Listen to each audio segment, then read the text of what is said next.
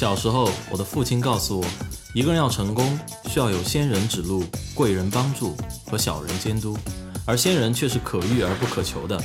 所以我今天就要做一个死皮赖脸的小人，去死磕一位位的仙人，希望用他们的故事可以照亮大家的前路。Hello，大家好，欢迎继续来到我们本周的学霸百宝箱，我是主持人杨哲。首先呢，给大家送上一条好消息。昨天，我们的学霸百宝箱发布了第一期视频特别节目。第一期视频特别节目，嘉宾是二十岁就环游世界的加拿大女孩 Cici。大家可以在我们的微信公众号“露露小讲堂”上找到本期节目，也可以在腾讯视频和优酷等各大视频网站找到本期节目。同时，我们的音频节目也已在昨天同步更新，欢迎大家收听。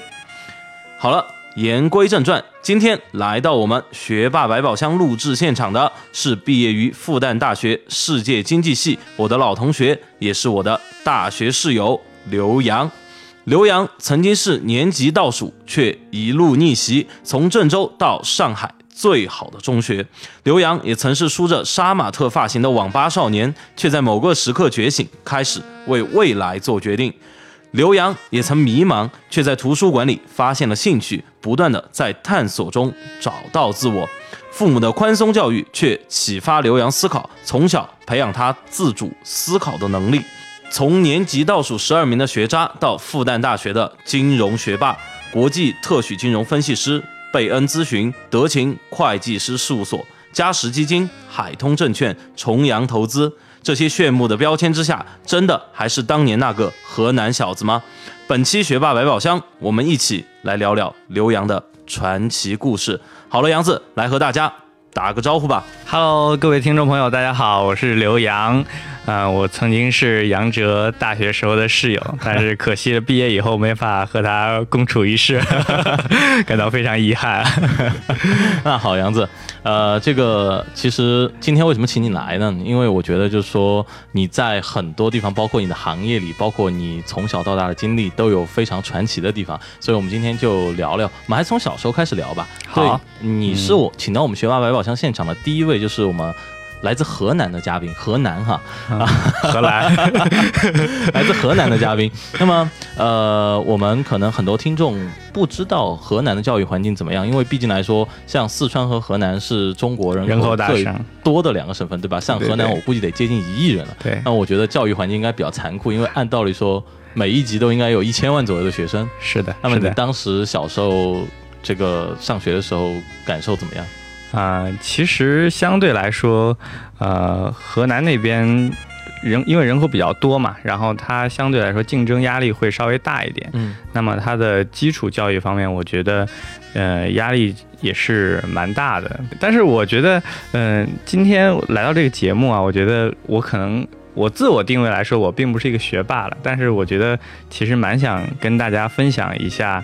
我是从一个学渣，呃，进化成一个学习还行的人的这样一个经历。其实我上小学的时候学习也并不是特别好，那那个时候小学的时候，呃，那个学区也不是特别好嘛，也算不上重点。然后小学的时候玩的也比较多，叛逆也比较早，反正各种什么舞蹈队啊。什么相声队啊、快板队啊、竞走、篮球、马拉松、铅球、足球，所有队我都参加过，几乎是天天在玩的感觉。其他其他队我都没有听到，但舞蹈队是怎么回事？你能不能详细讲？舞蹈队还真有练过，还真有练过，穿那种就是紧身裤，天天劈叉呀什么的。哦，真的。对的，对的，柔韧性还可以吗？小伙伴，现在不行。那所以其实我觉得小朋友如果小时候调皮一点或者什么，其实都还无所谓，因为毕竟我觉得人生是更像一场马拉松吧。它并不是说你现在怎么样，未未来就一定怎么样。人的，我相信人是具备很强的可塑性的，每个人都有都会有很强的可塑性。嗯，比如说你当时的可塑性是反映在什么地方？反映在。本身不是特别喜欢学习，玩的比较多。嗯，然后有一次我还记得，呃，带着书包，然后出去玩儿，然后就把书包给丢了。把书包丢了。对对对，是是是是说书包不见了，还是说你把书包给扔河里？呃，就是扔到那种田边那种地方。你故意的吗？不是故意的，就是玩的太尽兴了，玩然后对回去就忘记背书包这回事儿了。啊，对，回去发生什么事儿了吗？我想问一下。回去这个，嗯、被家长教育了一番。是这种这种身体肉体上的教育，还是说？应该是双重打击，我觉得。啊。从过来人的角度来讲，我觉得我之所以能很好的度过那个叛逆期呢，我觉得，呃，其实要感谢我的家长嗯。还有老师，就是他们没有说用特别针对我的方式来教育我，或者说是看到我有一些叛逆啊，或者怎么样，就在很多方面给予更严格的限制这种措施。嗯如果我现在回忆过去，如果当时他们采取这样的措施的，我觉得现在可能从现在看，可能未必有能起到很好的效果。是吗？嗯，那呃，我就好奇一点啊，就是说，但你在那个当时，比如说你做了那些事儿之后，嗯然后爸爸妈妈教育你说他们没有采取很针对你的措施，那他们采取的是什么样的措施呢？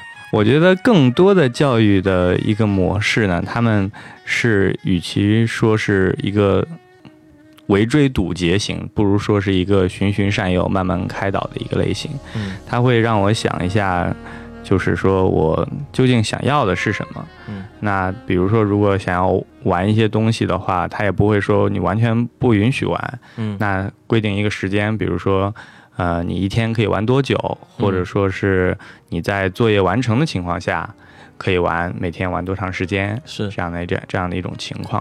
啊。嗯，就和可能和大禹治水很像嘛，你就遇见这种情况，不能去赌，而是要去想办法去输。啊，对，那所以说你还有记得起来当时的事情吗？比如说小时候也放学去过网吧，我记得。啊，去过网吧，啊、对，那个时候那个时候就是电脑室嘛，还那会儿还不叫网吧。对对，然后呃，就我妈当时是跟着我的。我都不知道，就是放学之后他是跟着我去。的跟，着你去，对对对，就你被跟踪了，被跟踪，啊对对对，他可能是去接我，然后看到我出来，不知道往哪个胡同里面钻，然后就跟着我去了。对，但是其实挺感谢的是，就是他当时也没有说，比如说跑到网吧里拎着耳朵出来啊，嗯。暴打一顿啊这样的一个措施。对，啊，然后他只是等着我很开心的玩完了回家了，然后他也问我今天去哪里了。然后当时可能还是撒谎了，然后他就，然后他就很直白的跟我说，他就说我今天就是看到你了，然后见到你去哪里哪里玩了，我觉得嗯这样不太好。嗯，对，你当时怎么办呢？你当时吓傻了，呃当时有点有点吓懵吓了，有点吓懵了。对对，嗯，但是我觉得可能叛逆期的小朋友他们。就是如果说要扭转过来，我觉得更多还是靠一种自身的一个觉醒。觉醒，对对，嗯我觉得我自己就是从某一个点，或者说是从那个叛逆的状态，慢慢在觉醒了以后，就整个人的状态就回来了。哪一个点就找到这个点？我觉得就是你当时是怎么样一个点？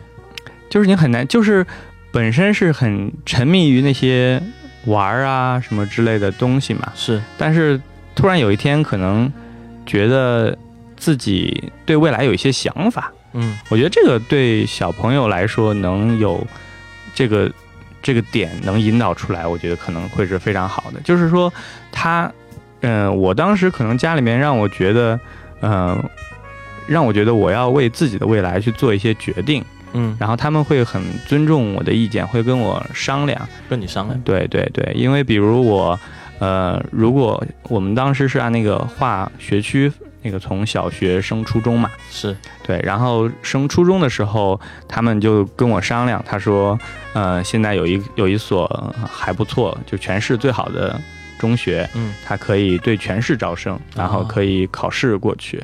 郑州市，郑州市，嗯郑州外国语学校是个很好的学校，啊做个广告。啊 啊、那他就跟我商量说，嗯、你觉得要不要？你想不想考？然后嗯他家长会跟我分析一下利弊。嗯，嗯，他也不是说单纯的说你一定要考上这个中学或者怎么样。是，那我如果当时按照划学区的话，上的那个中学、初中可能就不是特别好，相对来说从呃师资力量还有学生的那个呃普遍的素质可能都不是特别高。嗯。那他们会跟我分析一下，如果你上这个中学大概会怎么样？啊、那如果是你要考到考到那个正外去的话，那又会是怎样一种结果？那边的学生都很优秀，是然后也举出举出一些例子，比如说有一些楷模啊，那些出来的很好的学生啊，他们最后考上很好的大学啊之类的。但是他们也同时会告诉我一个利弊，就是说你如果在这个按照按部就班的升学家旁边的这个初中的话，那就可以每天回家。但是如果你在那边的话，你就要每周就住在学校，然后嗯可能周日才能回来一天、是两天这样子。注销了。对对对，那你当时怎么样做决定的？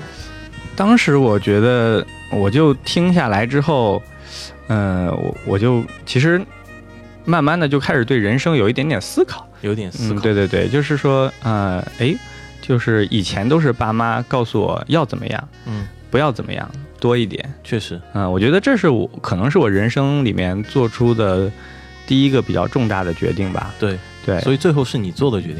对对，就是家里面是完全尊重我的想法，嗯说你你是要你你自己来决定，你是要留在这里，还是要去考要要去考那个初中所以你最后是去到了郑州外国语，郑州外国语？对然后读初中。然后其实在这个过程里面，你参与了很大部分的这个决定，对对对吧？有没有当时有没有什么感觉，就是说我做这个决定和之前我爸妈告诉我来做这个事情有什么不一样吗？当时有这个感触？呃，如果爸妈当时爸妈告诉我我可以自己做这个决定的时候呢，首先是觉得挺开心的。嗯为什么开心呢？因为可能小孩子嘛，那个时候总总都会有想要脱离父母，或者说是能够自己拿主意的这样一种愿望，嗯觉得这样自己就好像长大了，是然后自由了。那父母把这样一个决定权交到我的手里，我觉得第一是我觉得，哎，我好像可能真的长大了。嗯第二呢，我觉得父母好像非常尊重我的选择。是那么第三呢，我就是可能，可能我觉得自我意识或者说是自己对未来的规划是从那一刻开始有的，觉得原来不是人生都是爸妈告诉你你要穿什么，然后你要上哪个学校，嗯你要做什么，然后这样按部就班的来决定的。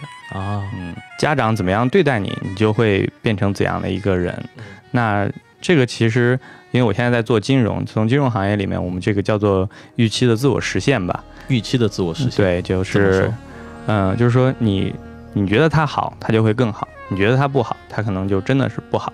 因为这个是，嗯，如果比如说在行为行为人的行为里面，如果你去父母把他当做一个好孩子来对待，然后觉得和他是可以讲道理的，那么可能小孩子他获得会获得一种人格性的尊严，那他也会把自己当做一个呃很好的人来对待。是那他就对自己的这样行为有也有一个来自于内生内生性的这样的一个自我的约束，啊，他就觉得，哎，我那爸妈觉得我是好孩子，别人也觉得我是好孩子，那我不能让大家失望，对对对而且他会自己有自律嘛，相当于。是但如果是经常，嗯、比如说批评啊，或者说是一些指责啊，那从内心角度讲，可能会带来一些自卑也好，或者是更强的反感、反抗也好。对对我觉得这个自我实现的过程确实是蛮重要的。如果能够实现这样一种良性的循环，这样就会形成一个很好的一个互动，就是家长对正确的对待小朋友们，然后小朋友们又可以正确的、良好的认识，对良良好的自我认识，然后形成一个良良性的循确。实确实。嗯所以说，其实刚刚就是我的室友杨子，他刚才说到这个事情的时候，其实我很吃惊的就是什么呢？就是说，他说他小时候是个特别。调皮、特别叛逆的人，那他舞蹈班这个事情我是真没有想到过。但是就说，他现在这样一个人，我可以说，就说他是我见过的可能最正直的人，可能都没有之一，对吧？就看着非常正经的一个小伙，而且大家从他说话的语气语调应该也都听得出来。就是说，这样一个转变其实怎么实现的？那我们继续往后走，那么后面发生了什么？当你上了初中之后，后面其实，嗯，上了初中，我觉得最要感激的还是我初中的班主任吧。班主任，嗯，对，王秀斌老师。嗯，王老师，如果你也在听这个节目的话，我要对您说声谢谢。为什么？嗯，对，因为，呃，我也说过，郑外是在我们郑州来说是最好的学校了，嗯最好的初中。那我当时是作为全市的这样一个，就是统一招生招进去的啊啊。但是我招进去的时候是全校大概有大概有五百人吧，五百人，啊，五百人。然后我进校的成绩是。我记得很清楚，是倒数第十二名。倒数第十二名。对的，对的。当时因为因因为毕竟就是小学的时候基础会很差嘛，而且又上舞蹈班去了。还踢球了，打篮球了呢。这件事我会记一辈子的，其他我都不记得。你继续。对对，然后进去时候打击还还是有一点的，因为小学的时候毕竟呃玩的也多，对成绩也不是小，反正可能现在小朋友们从小学就开始抓的蛮紧，但我们那个时候小学抓的也不是特别紧，嗯不是特别注重成绩啊什么之类的，但是一进初中就明显感觉到成绩的一个重要性了嘛。是，嗯，对。那当时我还是呃竞选了班级的班长。嗯啊、其实说实话，我竞选班长的时候，呃，我们当时的班主任都没有觉得，并不觉得我能竞选上。因为他觉得可能这个小孩子也并不是特别的优秀，因为他当时可能只是拿到一个 list，能看到大家的成绩是多少。对，他觉得这样一个人可能也不足以驾驭一个整个班级。确实，对对，但是这个我觉得王老师他做的非常好的一点就是，为什么我生命中遇到都是这么好的老师？他他，我觉得他做的非常好的一点是，他也就像我之前的老师或者我家长一样，他并没有起初因为我的成绩不好就觉得我。不具备当班长的资格或者怎样，那他就说，因为我们当时还是民选的嘛，对就是让大家一起选，大家把我选上了，是，当时王老师就也说，那既然选上了我，他也就把我当成一个，嗯，就是不会管我的成绩是怎样，那那我就是班长，那他就是会让我负责一些班级的管理事务啊，或者是怎么样的。对。那你当时是怎么驾驭这样的一个事情？嗯，我觉得首先从能当上班长这一点来讲，可能是源于当时的迷之自信吧。迷之自信。，对对对，因为也是有点不知天高地厚，嗯，因为也不对，当时对，就是从小学出来的时候，还对成绩还不是特别 care，就觉得我想当班长，我觉得我能跟大家一起管理好这个班级，嗯。嗯，那我觉得就你相当说的，怎么样觉得能驾驭好这样一个职务，或者做好这个工作呢？我觉得还是挺感谢当时的老师，老师对你提供很大支持。对对，比如说，嗯，他也不会特别的拿成绩出来说事，因为毕竟他就是非常客观、非常公正的一个人。那我平时做得好，工作做得好与坏，完全是取决于我做了多少事情，而不是说我做班长，我的成绩暂时不好，他就在别人面前，或者是觉得我不够格呀、或者是怎么样的，他依然会非常。呃，维护我的啊在整个班级里面的这样一个呃尊严也好，或者是怎么样，他他也不会把成绩或者说告诉大家说这个班长的成绩并不是特别好啊，啊，大家不要学他什么。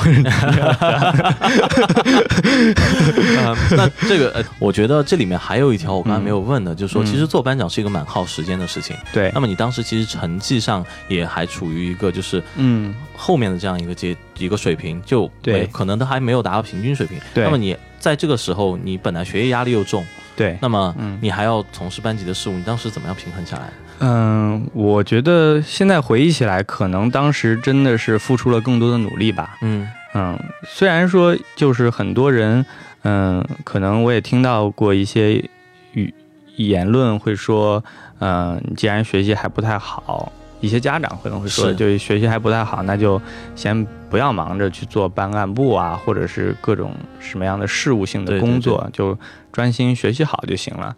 但是我觉得从另一个角度来讲呢，嗯，也是那个自我预期一一个预期的自我实现的问题嘛。嗯那做了班长的时候，对自己的也是有一定的内在的要求的。对，虽然当时还有点懵懂，但是也是知道这个既然做了班长，要起好模范带头作用，对吧？确实确实至少上课的时候要认真听，是啊、作业要及时完成。如果自己做着班长，还被老师拎出来说这个刘洋今天的作业没有完成，就不太好。感觉特别不好意思。对对对，那呃，当时这些事物确实也占了一一些时间，嗯但是我觉得他激发出的那种内心的那种上进的欲望是更强的，啊，那么就会比别的同学也更努力一些。嗯。比如说小学的时候，经常就是作业很早就写完，也很轻松。对。但初中的那个时候住校，然后虽然有查那个，就会寝室会熄灯嘛，对，然后宿管也会就十点钟左右就开始查房查房，啊。对，通过什么门缝玻璃啊 什么的往里面对都做这些看。事情，对对，但是当时我也是就是买了那种应急灯嘛，啊，那就是一般性的作业完成了以后，那就看一些辅导书啊之类的，等躺床上看，等，嗯，有时候是桌子上，啊就等宿管过去了以后，什么用抹布把门缝堵一下，然后应急灯打开对，也是经常会熬夜熬得蛮蛮久的，嗯。对，然后你后来可能就慢慢就成了别人家的孩子，为什么？就说这小伙儿为什么平时总在玩儿？那是因为人家在床上看书的时候你没有看到嘛，对吧？门缝因为门缝缝都被堵堵上了嘛，对吧？哦，开个玩笑。其实你刚才说了一点，我觉得特别的好，叫什么呢？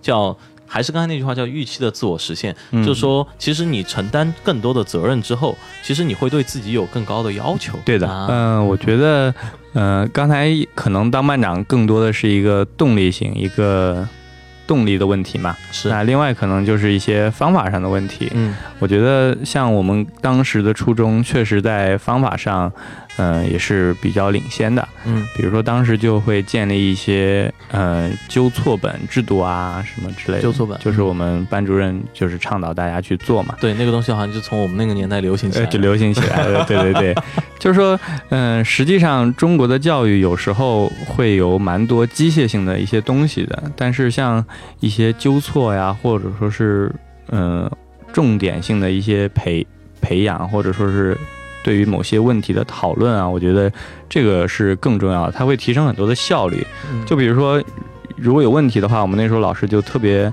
鼓励大家去多给身边的同学去讲一讲。是就是说，呃，有人有人会了这个问题，然后有人不会了这个问题，不会这个问题呢，来找老师讨论，老师更希望让会的同学去给他讲一下是怎么样来解决这道题。嗯那解决在在讲的这个过程中呢，可能原本会的那个同学，他也是加深了对这个概念或者说是对这道题的这样一个理解。嗯，嗯，从方法论上来讲，我觉得也是有蛮大的提高的，在当时。确实确实嗯，你当时就是因为这些先进的方法，然后成绩就呼呼呼就上来嘛，大家都有这个方法，嗯，没去反没没去想过自己成绩到底怎么上来的，是不是？就是怎么，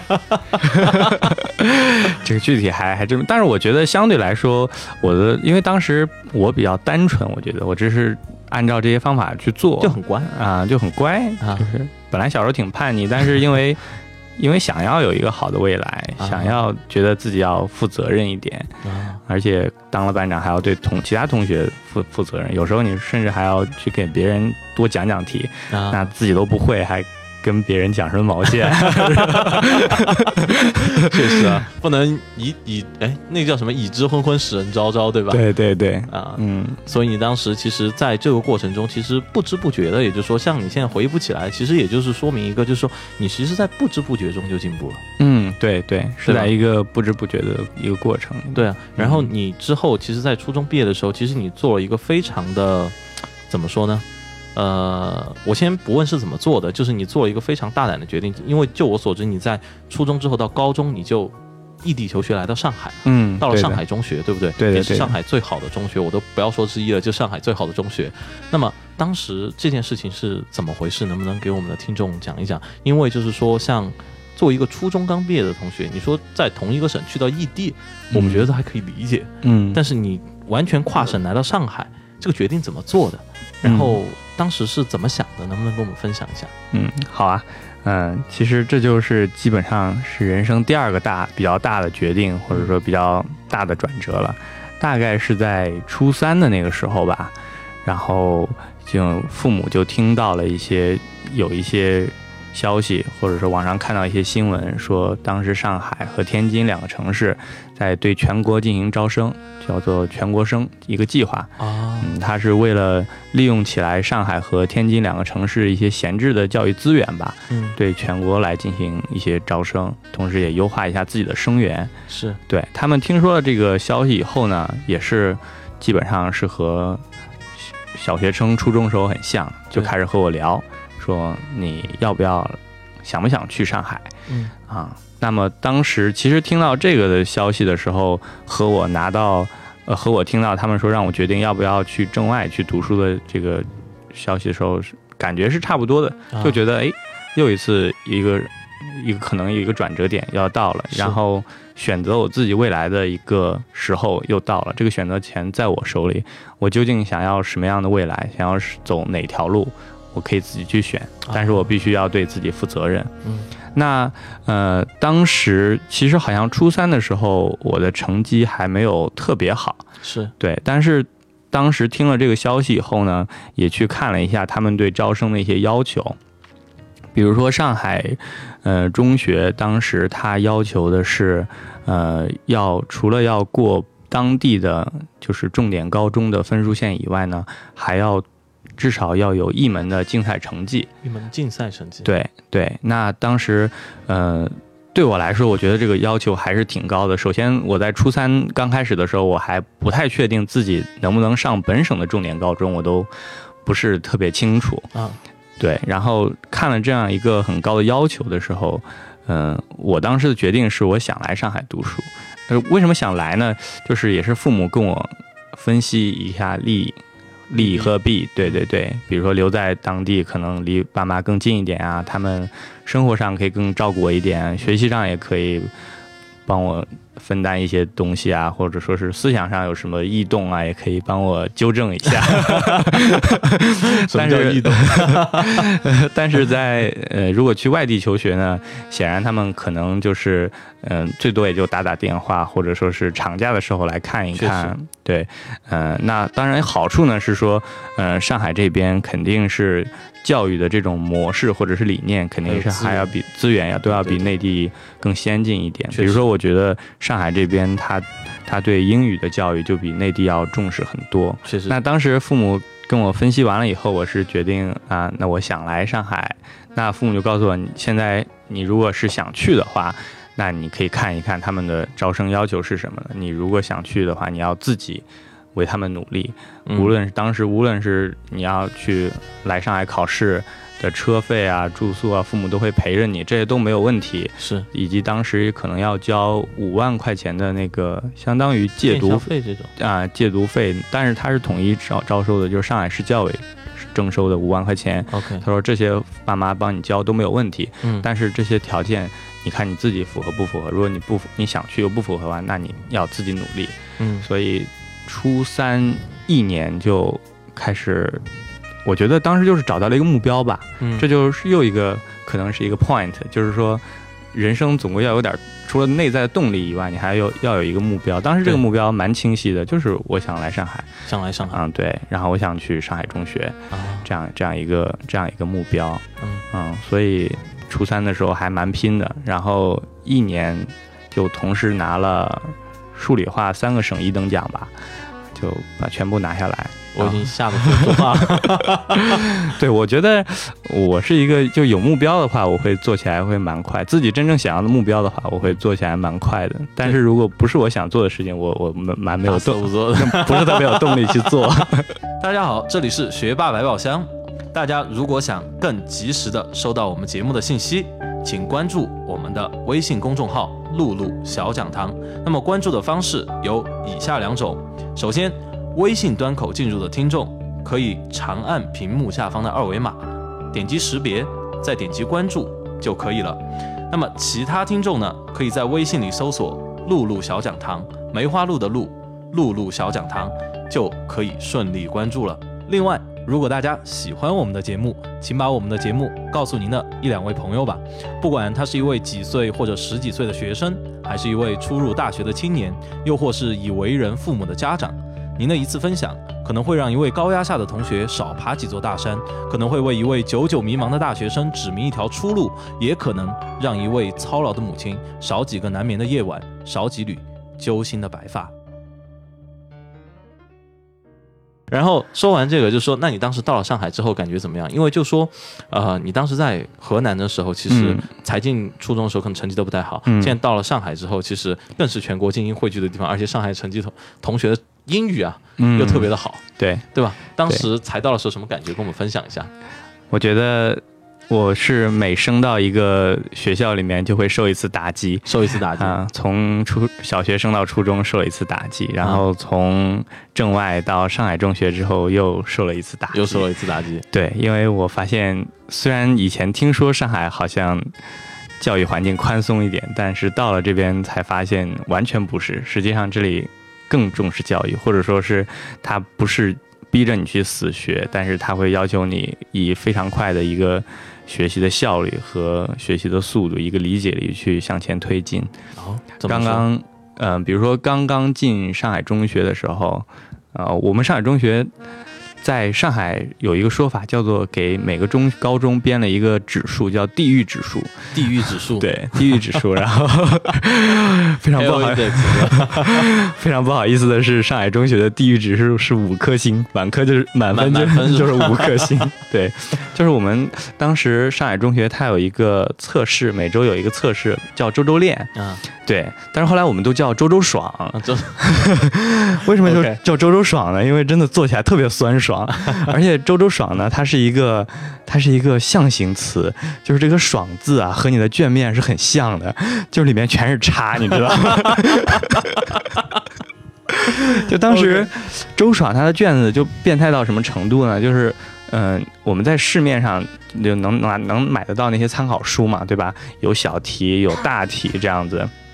那周周爽那个卷子，它的考试时间是一个小时，然后呢，他会他会把市面上能买到的参考书的那些大题变成填空题和选择题，啊然后他自己卷子的大题是学校内部的一个很难很难的题库，而且还只有四十分钟，还是可能一节课吧，就是四十分钟的时间，啊所以当时几乎是能做完一半以上的，就感觉很庆幸，然后。经常就是老师在用这个卷子来打击大家的自 积极性。我记得我最低的一次是满分是一百分，我最低一次是考了八分，好像。我刚才本来想说是不是二十多，结果你说八分啊，对对对，那但是那次，然后全班的全班的平均分应该是十几还是二十分？对，就是特别变态。我觉得他也是一个一个高压态势的这样一个学习吧。他上中虽然他不会像嗯老家河南那样，比如说军事化管理要求什么四五点钟就起床，先读读好书啊，但是他会通过这种高压管理，或者说是周围都是很优秀的同学，然后让你同样也是产生一个自我的一个动力，觉得不要洋洋得意。然后老师可能老这现在想起来，可能老师也是故意的吧？对，因为明显感觉到有时候考试也会放水，大家会考个平均八十几分，可能觉得大家最近这个打击太多了，然后适当的安抚一下，但是觉得大家洋洋得意了，就说不要以为你们都学会了，来给你们几道你们不会的，都是都是通过你学的知识能解决的问题，但你可能就是一些点你会想不到这样对，这样确实一种。情况。呃，听你说完刚才这个，我觉得就今天我们百宝箱达到了一个效果，啊就什么，就是把我们所有听众心中的那个天花板拉高了。就大家可能会觉得，比如说可能就是在四川的一些学校啊，嗯就包括坐在我身后这位这个策划梁哲伟同学毕业的成都七中，可能他们都算很苦的了。那教育质量又好，可能要求比较严格，可能算很苦的。然后听到这里，我觉得我虽然我现在背对他，但我觉得他现在心里有点汗颜，真的有点汗颜。就至少没有考过八分是吧？至少没有考过八分，对吧？八而且分宝。而且而且就是说，没有说一张卷子，我靠，就做的最好的人只做得完一半，就这种感觉，对可能没有遇到过这种情况。那么其实也就是说，呃，给我们大家天花板拉高有个什么好处？就是说，嗯你看你你就我们大家就可以拿去说了，对吧？你看你这个叫苦吗？你看看人家上海中学地狱指数五颗星，你这个最多两颗半，对吧？就这种感觉，其实我觉得挺好。就是说，而且我其实很好奇的一点就是说，嗯你当时怎么撑过来的呢？应承吧。那我们现在说了这么多正经的话题，我们聊点不正经。这个要录吗？要录进去？这个得录。呃，那什么不正经的？就是你当时我们说对吧？有没有从事什么副业？比如说高中的时候有没有谈谈恋爱啊什么的？有啊有啊，还真有。啊上海中学环境非常好，然后非常好是怎么讲？就是有一片很大的小树林啊。OK，然后呢？这个下完晚自习也可以去散散步啊，可以散散步之类的。对对，你跟谁散散步呢？这位同学已经不知道在哪里了，现在 是吗？那哎，当时你谈恋爱的时候，老师和家长没有对你施加过干涉吗？嗯，倒是不多。不多，但可能也是因为秘密工保密工作做的比较好，工作做的比较好，那当然是有可能。对，但是我现在回想起来，我觉得可能就是双引号的早恋的话，真的像杨哲刚才所说的，也未必是一件坏事。嗯，或者至少是我觉得应该把它定义成一件中性的一个事情，中性的事情。对，它是一个中性的事情，就是它和可能和吃饭或者是睡觉或者是正常的去进行。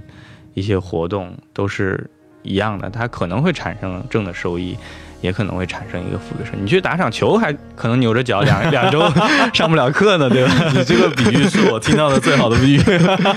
对对，当然我不知道，就是现在的家长们对早恋是就是。我觉得一定要打一个双引 号，我特别想打一个，就是因为其实就是正常的恋爱嘛，人之常情嘛，对，就喜欢上一个异性，这是人到这个生理阶段是一个正常的现象。嗯，对，不知道现在家长对这个什么态度，但是我觉得，如果是我以后成为家长的话，我至少不会去很抑制，或者说是因为单纯是因为他早恋而去批评他。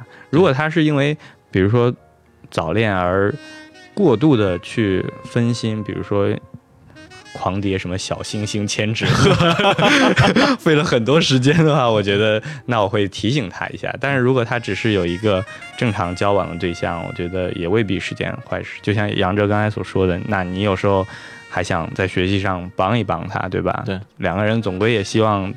都考到好一点的大学或者是学校，两个人还能在一起啊之类的，会有这种想法。那么这一点，特别是告诉我们的听众里可能有孩子的家长的，为什么？就是说，因为其实就像我们之前节目里反复提到，就是说，可能孩子更大的压力不是或者最分心的不是恋爱本身，而是家长对他们持续的一个压力和干涉，包括老师对他们持续压力和干涉。想想看，如果你的领导每天就堵着你就抵着你脖子给你呼气，对吧？就这种，你今天这个做了没有？那个做了没有？你今天为什么这个还没有做好？就这种感觉其实非常不好的。对的，对对吧？所以，那么在这里就是说，那我们聊了聊八卦哈，八卦聊完，我觉得我们就可以说说了。我们还是还是要讲讲母校吧，对吧？嗯。当时怎么样就到了复旦了？能说说看吗？复旦当时是是自主招生过去的吧？自主招生啊，因为开始虽然进上中的时候。学习成绩也很渣，嗯嗯，但又是一个学渣逆袭的故事吧？聊聊吧，到复旦读书什么感觉？爽！怎怎怎怎么个爽法？我觉得，嗯，复旦是一个非常非常开明的地方，看一个非常真的是非常相对来说比较自由的一个一个氛围吧？对。各位听众，欢迎报考复旦大学。你这广告做的是到家了。那我觉得有一点就是说，是什么呢？就是我们都有一句共勉的话，叫“自由而无用的灵魂”。嗯，对，对吧？其实，在这个自由的地方，其实很多人都得到了很大的发展。比如说像你这样的，对，像你这样的同学，就是特别怎么样？你这样的，这个不是一句贬义词，就是说怎么样呢？就是说，其实你需要空间。嗯，去发光发热，去展示自己的色彩的，你在传统的中国教育体系里面，包括初中、高中，你是完全做不到的，你就只能做一个乖乖的孩子。但是在复旦，你可以做你自己想做的事情。对的，是这样吗？嗯，现在回想起来，嗯，整个大学四年，除了读书，然后玩，和朋友们在一起，我觉得最感激的是，又是回到那个话题。他让我给了我四年，或者说是加上研究生，总共有七年的时间，让我想清楚我我究竟想做的是什么。嗯，它是一个校园和社会的一个衔接的这样一个转换站。对，它是一个转换站。嗯，当然，可能有些人还没有想清楚，或者说他没有去想，他就直接从这里毕业，他就很很突兀的就要去进入一个社会，然后可能到社会当中，他才会更多的有自己的呀一个思考。对，然后可能觉得做了某项工作觉得不合适才换。当然这个时候虽然年轻都来得及，但是成本已经有一些了。嗯但是我觉得复旦给我很好一点，就是它让我去思考，究竟又回到那个话题，就是我想要的是什么，我想追求的是什么。因为复旦给了我们很多机会，嗯，给了我们去嗯、呃接触很多新鲜事物的机会，它有很多例子嘛，比如说它有很多的社团啊，嗯，然后你身边，比如说我们的综，呃，通识教育，就是你会，我是一个学经经济的学生，但是我也会涉及到一些，呃，比如说法律的课啊，还有什么文学的课啊，还有历史学的课啊，政治学的课、军事的课都会接触到，确实，然后可以说是看到一个更广广阔的天地。那当然就是你要做选择之前，你肯定要有了解，嗯如果没有了解的话，你也无从选择，也无从谈起。正是因为了解了这些，而且我觉得复旦还有非常好的一个师资的资源，嗯这些老师也都非常愿意和学生去聊，包括我们的辅导员啊，还有导师啊，都确实都愿意去指导一些什么样的情况。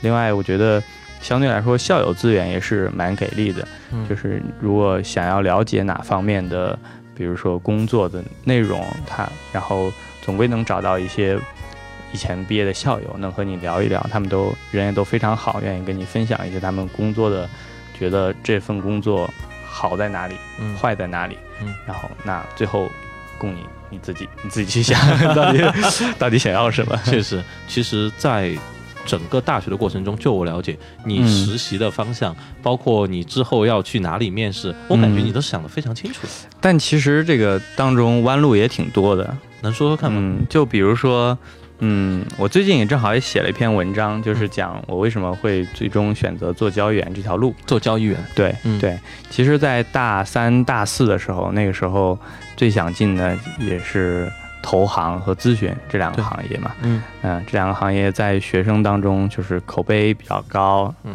然后我觉得更钱拿多嘛。钱拿得多，对吧？然后可能各种出入五星级酒店或者坐空中飞人，全头等舱。全球头等舱飞来飞去，嗯。就是生活很 fancy。对。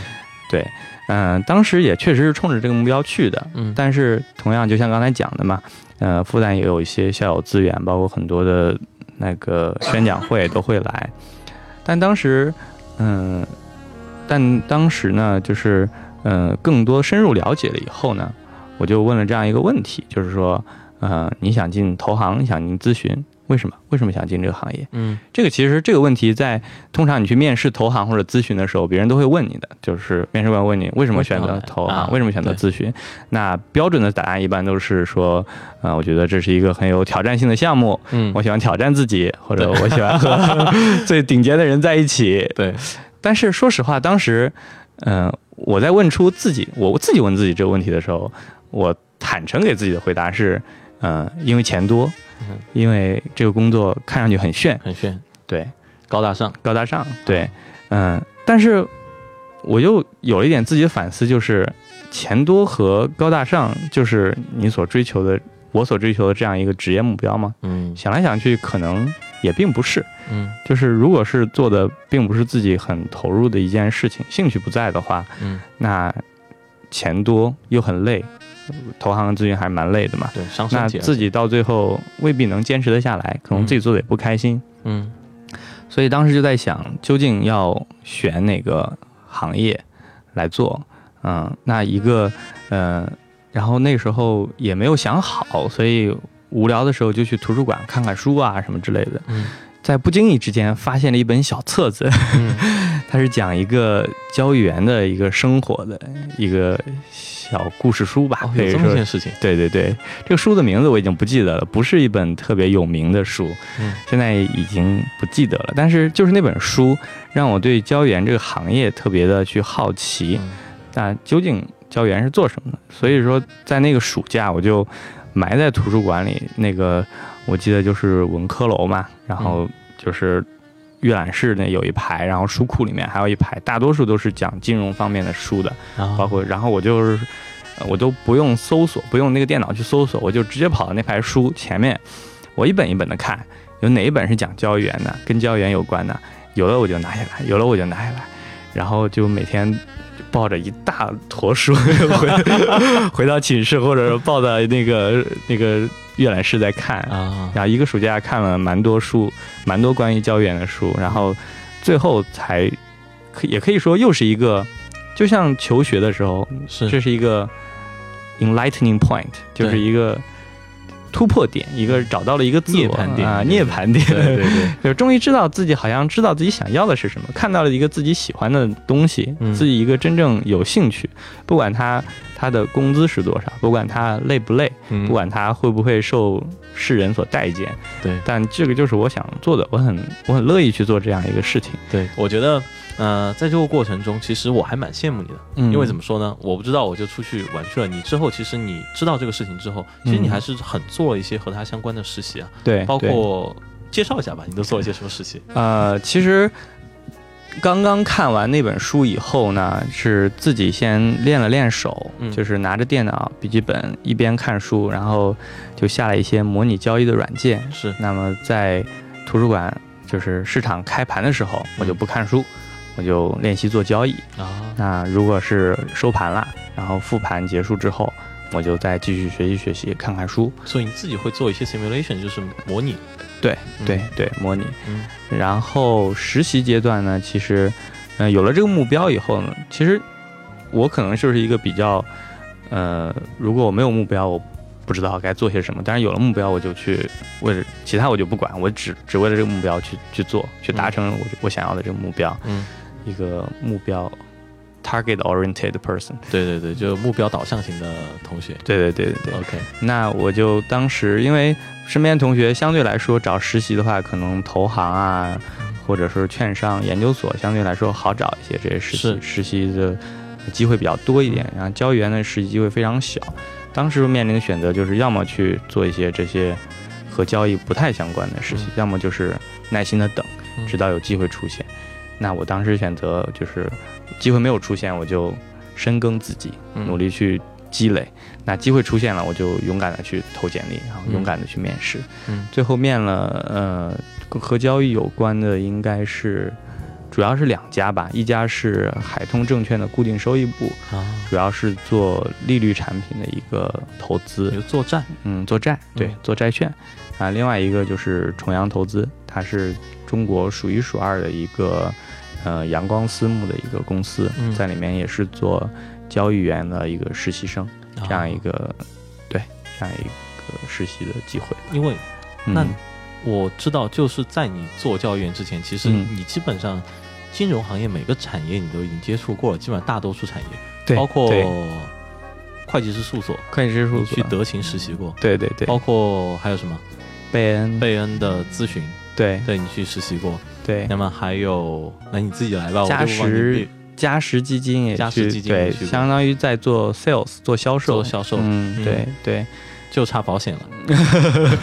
牌照都快拿齐了，对。对你牌照都太对。快拿齐了。其实我觉得这算是我的一个习惯嘛，就是我在迷茫的时候，我既然不知道我的目标是什么，那我就去多尝试一些嗯不同的领域，去了解一下。那很难得，我们嗯今天能找到一个就是基本上牌照拿齐了的。那能不能跟我讲一下这些行业，大概每个行业是做什么的？能不能给我们的听众分享一二不违反你的这个这个这个 NDA 的 一个条款的？应该应该应该不应该不会犯。嗯，我觉得其实金融这个行业说起来，大家觉得挺遥远，大家都是说我有个亲戚什么做金融的，可能，嗯但是实际上金融和我们每个人的生活都息息相关。嗯比如说，我们几乎每个家庭里面至少都要配一些呃股票，对吧？对，那呃配股票，你如果是买一些呃理财产品的话，那实际上理财产品的背后又会涉及到一些债券、公募债啊，或或者是私募债啊这样一些、这样一些产品。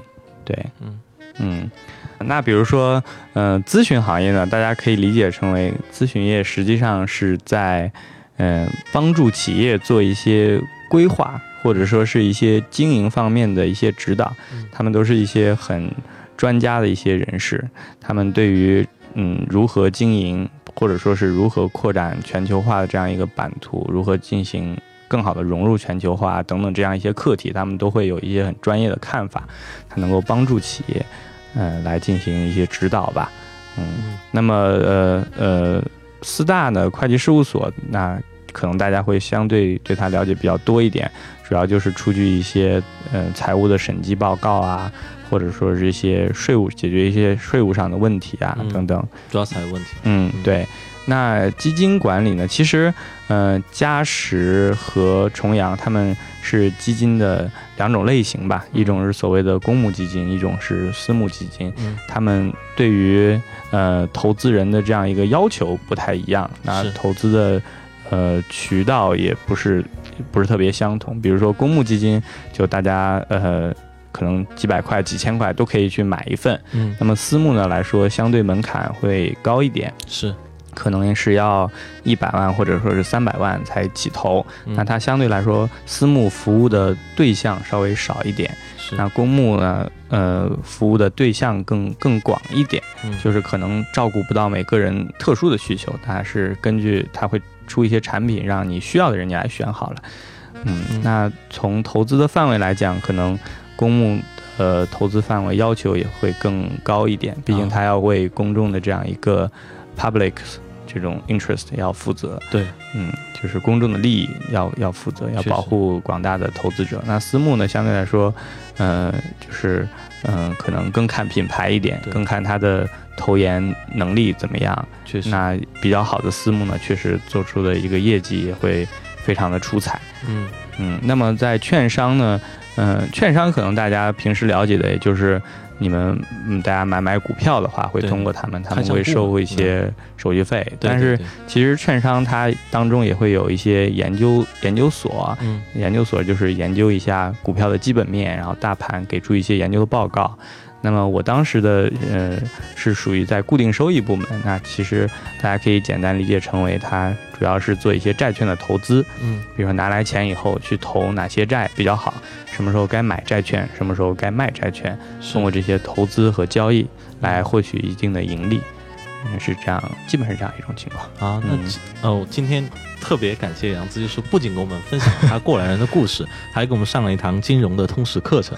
那么想听听更听更多我们杨子讲金融通识课程的话呢，请在我们的留言区，喜马拉雅和微信都可以留言区给我们留言。如果我们留言数量足够的话，我们考虑邀请我们本期嘉宾杨子在我们的微信公众号上给我们开一个专栏，专门讲讲金融，专门讲讲时事的金融。我觉得这个是一个可行的方案。杨子，你觉得怎么样？可以，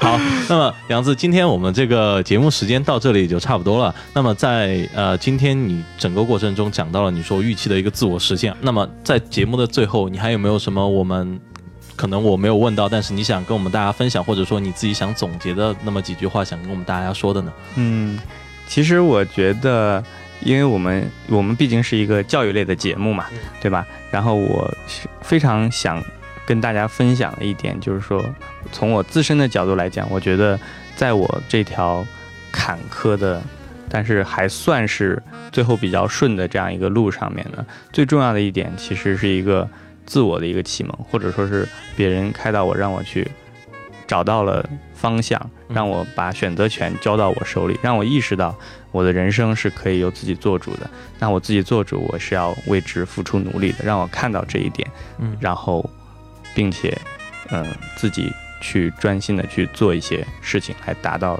这样一个目的或者目标。嗯嗯那么非常感谢杨子今天来到我们学霸百宝箱现场，感谢你哎给我们分享这么多好听好玩的经历。那么今天也是杨子在加完班之后来到我们的录制现场，连夜和我们一起录制的，真的非常感谢他。这就是我们本期学霸百宝箱的 全部内容。那么感谢大家的捧场，我们下周四晚上十点学霸百宝箱不见不散。谢谢大家，谢谢杨子。谢谢大家，谢谢杨哲，哎，拜拜。